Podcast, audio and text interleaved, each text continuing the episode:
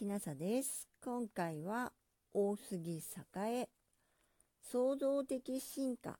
アンリ・ベルグソン論。2です。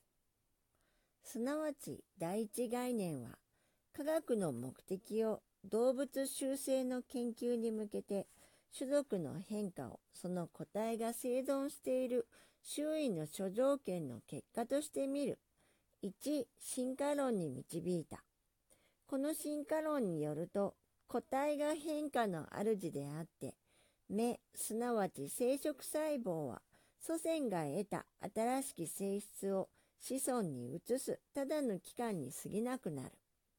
そして当時のこの思想の最も自然の発達は一切を個体そのものの渇望と内的努力とに結びつけて変異性の性質を心理学的に説明することであった。ラマルク及びことニコープの見解はすなわちこれであった。キリンがだんだん上の方の木の葉を得ようとしてその首を伸ばしていくという話はラマルク説の有名な例になっている。しかるにやがて適応論そのものにさらに文化を生じてアイメルはこの心理学的説明に反対して単に物理科学的方法のみをもって進化論を建設しようとした。そしてアイメルはことに光線と熱との研究にふけってこの方面からの編集を説明しようとした。これに反して植物経済の生んだ種族の第二概念は個体の習性ということよりも目から目への経過を科学の目的とした。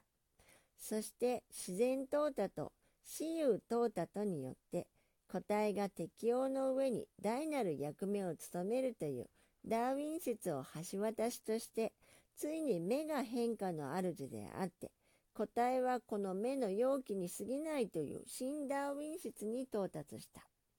けだし目がいつも同じ形のもとに再び現れてこないとすれば、この目の生き物としての性質を与えなければならぬことになる。ワイスマンは個体を分けて、その個体の生活の変化に影響をせられる全体と、およびその種族の運命を携えてゆく目との二つとした。そしてこの目の種族的生命ということが研究の主題となった。しかるにここにもまた性に対する2概念から2種の異なった進化説を生ずることとなった。性はあらかじめ決定せられた案を実行していくものと見ることができる。そしてこの概念から目的論的進化説が生まれた。キルマイエルなどのドイツ生物哲学者はすなわちこれである。けれどもまた性を創造として見ることもできる。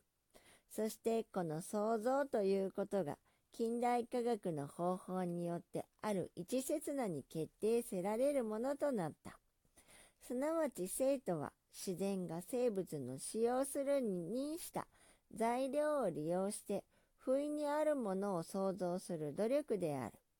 また目すなわち生殖細胞とは種族変化の戦力貯蔵的とも言うべきものである。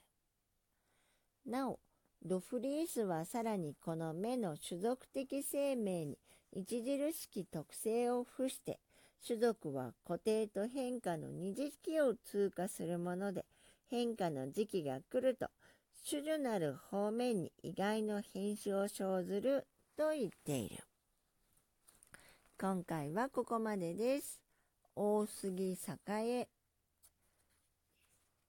創造的進化。アンリ・ベルクソン論2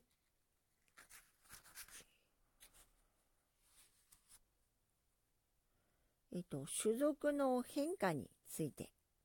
でした。もしあなたが聞いていらっしゃるのが夜でしたら、よく眠れますように。おやすみなさい。